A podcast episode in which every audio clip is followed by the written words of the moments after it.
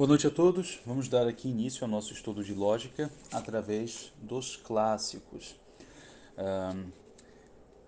É uma perspectiva que, na minha opinião, é um, ou melhor, um método que, na minha opinião, não é só uh, muito interessante, mas essencial para que se compreenda a lógica em sua totalidade. Há muitos bons manuais de lógica, eu mesmo estaria indicando vários, mas em geral, há, há dois problemas. Ou esses manuais eles uh, envolvem, eles trazem uma grande quantidade de informações, eles falam numa perspectiva, estão numa perspectiva, numa abordagem em continuidade com textos clássicos como esse de Porfírio e as obras de Aristóteles, mas ao mesmo tempo trazem uma série de informações uh, da filosofia mais uh, avançada, ou mesmo na filosofia escolástica, que já requer uma série de fundamentações uh, que eles saltam porque para eles era muito evidente. Por outro lado, há bons manuais didáticos de, de lógica que uh, concedem uma posição de relevância às vezes desmesurada à lógica formal, uh, como é o caso do, do Kopp, do Mortari e tantos outros uh, o Hegenberg, o Leonidas Hegenberg, são bons livros, mas é, eles apresentam apenas uma dimensão da lógica, ou melhor, eles dão uma predominância, uma preferência a um aspecto da lógica que é chamada lógica formal. E a outra lógica, que inclusive adquiriu o, a denominação de lógica informal, mas o certo é lógica material, acaba ficando um pouco de lado. Então, Há certos fatos da, do desenvolvimento da lógica que só são bem compreendidos quando nós acessamos os livros em que eles foram inicialmente apresentados, como é o caso aqui do livro de Porfírio. Interessante que, embora seja uma, um livro uh, que deve, ou melhor, é preferível que preceda o estudo do, do órgão aristotélico, ele foi escrito posteriormente. Eu não vou gastar muito tempo falando sobre a história do autor, no seu período histórico. Isso pode ser estudado uh, nos prefácios, introduções às traduções que temos à disposição em língua portuguesa ou em outros idiomas. Mas o objetivo aqui é estudar a lógica. Então, a vida do autor não é da, da maior importância eh, nesse aspecto. Certo? Pois muito bem. Então, foi um autor posterior uh, discípulo de Plotino. É, há, há, uma relação, uma, um aspecto interessante. Plotino é, foi bastante crítico de Aristóteles. Plotino tomou uma, uma posição mais platônica em diversos uh, aspectos do seu pensamento. Aqui é como se Porfírio estivesse, de algum modo, uh, defendendo Aristóteles com todo o respeito, diante de, de acusações do seu mestre, mas é, de forma muito sutil. É, alguns defendem que é possível perceber isso ao longo da obra. Mas isso não, essa discussão não é tão relevante para nós. O importante é compreender a obra. Então, o meu objetivo aqui é tornar essas obras mais acessíveis. Eu já as li diversas vezes, li, reli comentadores. E o meu objetivo é porque obras clássicas em geral não são de fácil leitura para um leitor moderno. Então, meu objetivo é torná-las mais acessíveis a um leitor moderno, cujo objetivo é, sobretudo, aprender lógica, estudar o trivium. E a lógica é uma das artes do trivium. Muito bem, começa assim. Meu caro Crisaório, Crisaório é discípulo de Porfírio. Dado que para receber o ensinamento relativo às categorias de Aristóteles, as dez categorias aristotélicas, que constituem o estudo seguinte, é o primeiro livro do órgão aristotélico, ou seja, a primeira coisa que alguém estuda uh, no cerne do estudo da lógica aristotélica são as dez categorias, e aqui ele está nos apresentando uma introdução a essas dez, não, não uma introdução a essas dez categorias, mas uma exposição de certos conceitos que são essenciais para que se compreenda uh, para que se compreendam bem as dez categorias. Então ele diz: Uh, dado que para receber o ensinamento relativo às categorias de Aristóteles é necessário saber o que seja, primeiro, o gênero, segundo, o que seja a diferença, terceiro, o que seja a espécie, quarto, que seja o próprio e quinto, que seja o acidente. Ou seja, o, obje o objeto desse estudo, desse livro, são os chamados uh, predicamentos, né, também chamados conceitos uh, supremos ou ideias universais. Uh, que são esses cinco conceitos: o de gênero, diferença, espécie, próprio e acidente. A compreensão das dez categorias requer esses cinco conceitos. E visto que tal conhecimento é igualmente necessário para fornecer definições, fornecer definições, definição em grego é, orismos ou uh, orísticos logos, é um discurso definidor, uma oração, é uma oração que expressa uma definição a respeito do sujeito da oração. Né? E é interessante mapear a etimologia dessa palavra, porque orismos tem uma relação com uh, horisto, né? uh, traçar um, um limite, horizonte, horos, limite, então, a ideia, a palavra para horizonte, esse horis, horis, vem de horismos, tem uma relação com horismos, que é definição. Então, definir é também, não é só dizer o que algo é, mas dizer o que este algo não é, ao traçar os seus limites, ou seja, a estabelecer bem o seu horizonte. Então, a definição ela é, em sentido aristotélico, um juízo determinativo de máxima determinação. Né? A forma mais perfeita de definição, como veremos no estudo do, dos segundos analíticos ou analíticos posteriores, é a, o gênero próximo, que é essencial, mas é incompleto, mas a diferença específica, que junto com o gênero próximo dá uma definição completa. Então, a definição completa é isso. Quando eu digo que o homem é um animal racional, animal é o gênero, racional a diferença específica do homem.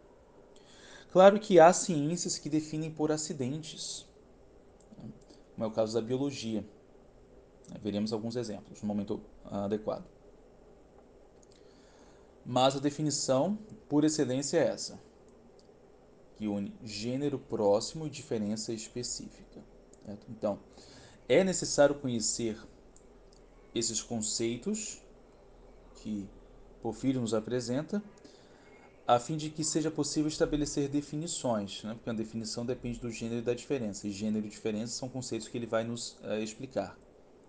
Em relação a tudo que diz respeito à divisão e à demonstração, né? divisão, separação das coisas nos seus grupos específicos, nos seus gêneros e espécies, e a demonstração, a demonstração em grego é apodeixis, a ação de fazer ver, tornar visível, trazer para fora. A demonstração é uma argumentação, agora não apenas uma, um enunciado, uma proposição, mas uma argumentação que pode conter várias proposições, várias, af, várias afirmações, por meio da qual, através de premissas certas e evidentes, deduz-se com certeza uma conclusão. Então, essa demonstração, nós partimos de premissas, de uh, afirmações previamente uh, estabelecidas, para delas, de uma, uma relação entre elas, extrair uma conclusão. Muito bem. Então, são necessárias para as definições, divisões, demonstração. Sendo útil este estudo, vou te fazer uma breve exposição desses pontos. Ele diz ao Crisaório. Então, quando ele, o termo estudo aqui, uh, essa, não concordo muito com essa tradução, o termo em, em grego é teoria, teoria. Estudo, no, ao menos na nossa percepção moderna, a ideia de estudo pode ser algo muito específico, mas pode ser algo muito geral, um estudo. Aqui não, para o desenvolvimento de uma teoria é algo mais, mais específico, algo mais rigoroso. Né? Teoria, a palavra teoria vem do verbo theo, que significa contemplar, nação de contemplar, o mesmo lugar de contemplação. Com Platão é que esse termo adquire o sentido de contemplação do espírito e em Aristóteles, especulação teórica. Né? Então, significa estudo, meditação, contemplação das regras essenciais a uma demonstração, a teoria. A contemplação das regras essenciais a uma demonstração. A teoria pode ser vista sob esse aspecto. Então ele diz: Vou te fazer uma breve exposição. Aqui é, o termo em grego é uh, paradossis. Né?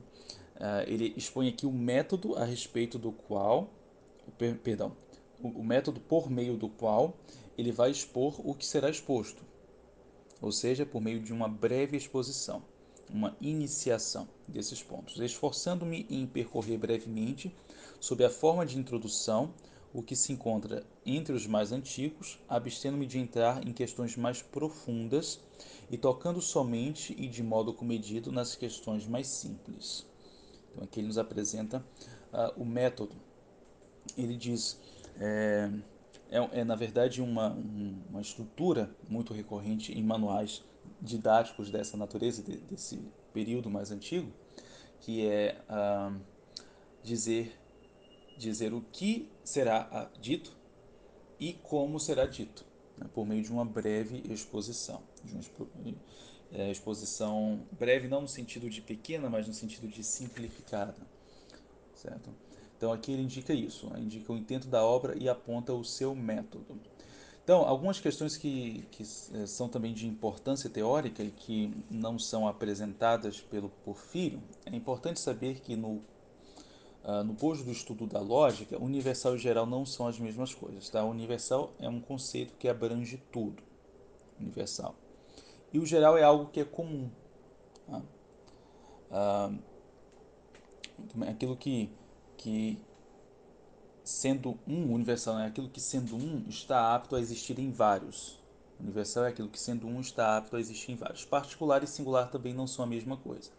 Particular é qualquer uno, qualquer coisa una, que seja subordinável a qualquer universal. Então, uh, um indivíduo Sócrates, ele, ele se subordina a aspectos universais da, da sua própria condição. Uh, e singular é sendo algo um, não pode estar em vários. Né? Que estando em um, não pode estar em vários. Especial é aquilo que inere à espécie seja de modo geral ou por diferença específica. Tudo bem. Mas basicamente, essas questões que talvez uh, sejam um pouco obscuras, não são da maior importância no momento, é saber que, primeiro, ele começa enumerando os predicáveis, fala gênero, diferença, espécie, próprio, acidente, ele vai explicar isso. Diz quais são os objetivos, ou seja, são importantes para definição, demonstração e teoria. A metodologia, terceira coisa, a metodologia a partir da qual ele vai nos apresentar isso, ou seja, por meio de uma breve exposição.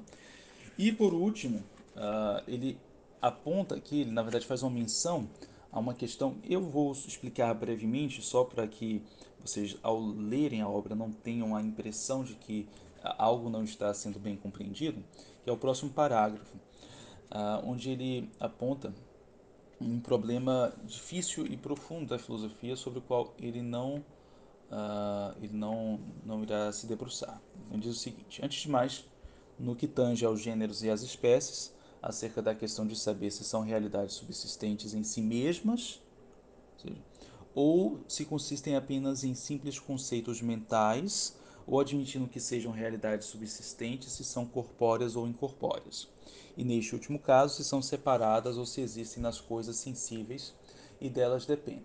Eu evitarei em falar.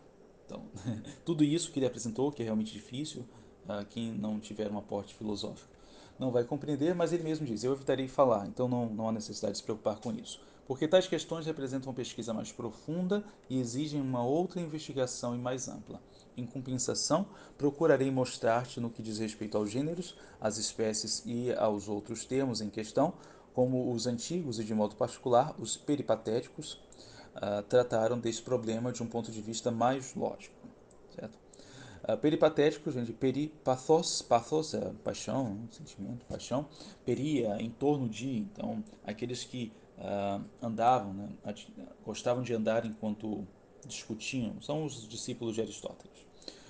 Uh, do ponto de vista mais lógico, né, logikotheron, o mais lógico, mais racional é o raciocínio lógico, né, que se desenvolve a partir de conceitos gerais e não particulares. Então, quando eu digo de um ponto de vista mais lógico, hum, não é que esse esse assunto tenha sido abordado de um ponto de vista menos lógico por algum outro autor, mas que ele tem sido utilizado de forma tal, algo intuitiva pelos pensadores após Aristóteles e que talvez uh, não tenha sido ainda devidamente colocado de modo a ser claramente exposta para aqueles que estão é, iniciando-se no estudo da lógica aristotélica.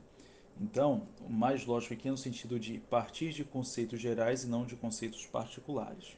A partir desse raciocínio, desenvolver cada um desses conceitos. E quando ele fala dessa, desse problema aqui, é a questão, a, a querela dos universais, né? a célebre querela dos universais. Ah, uma, que debate a relação entre a palavra e a ideia, e a ideia e a coisa. Relações entre, a, basicamente, a palavra, os nomes das coisas, seus conceitos, as suas ideias, que são expressos por meio dos nomes, e as coisas em si. E aí há quatro posições dentro uh, diante dessa, dessa questão. Há o nominalismo, que nega a existência real das ideias, considerando-as simples palavras. Há o conceptualismo, que propõe a existência mental dos universais, mas sem valor objetivo. Então, os nominalistas eles afirmam, por exemplo, conhecer o cavalo mas não a cavalidade, digamos assim. Né? Ah, é o conceito de cavalo. Enquanto que os conceitualistas ah, afirmam conhecer a cavalidade independente do cavalo. A ideia já está na mente. A terceira posição é a do realismo, que afirma a existência dos universais independente do conhecimento humano. Ou seja, aqui é a posição ah, mais próxima de Platão. E o realismo moderado, né, que afirma a existência dos universais, mas dentro dessa sua relação com as coisas. Pois muito bem, então aqui terminamos a leitura do, do prefácio, né, brevíssimo. No próximo áudio eu discorrerei sobre o primeiro conceito, que é o gênero. Então é isso, bons estudos, boa leitura e até a próxima.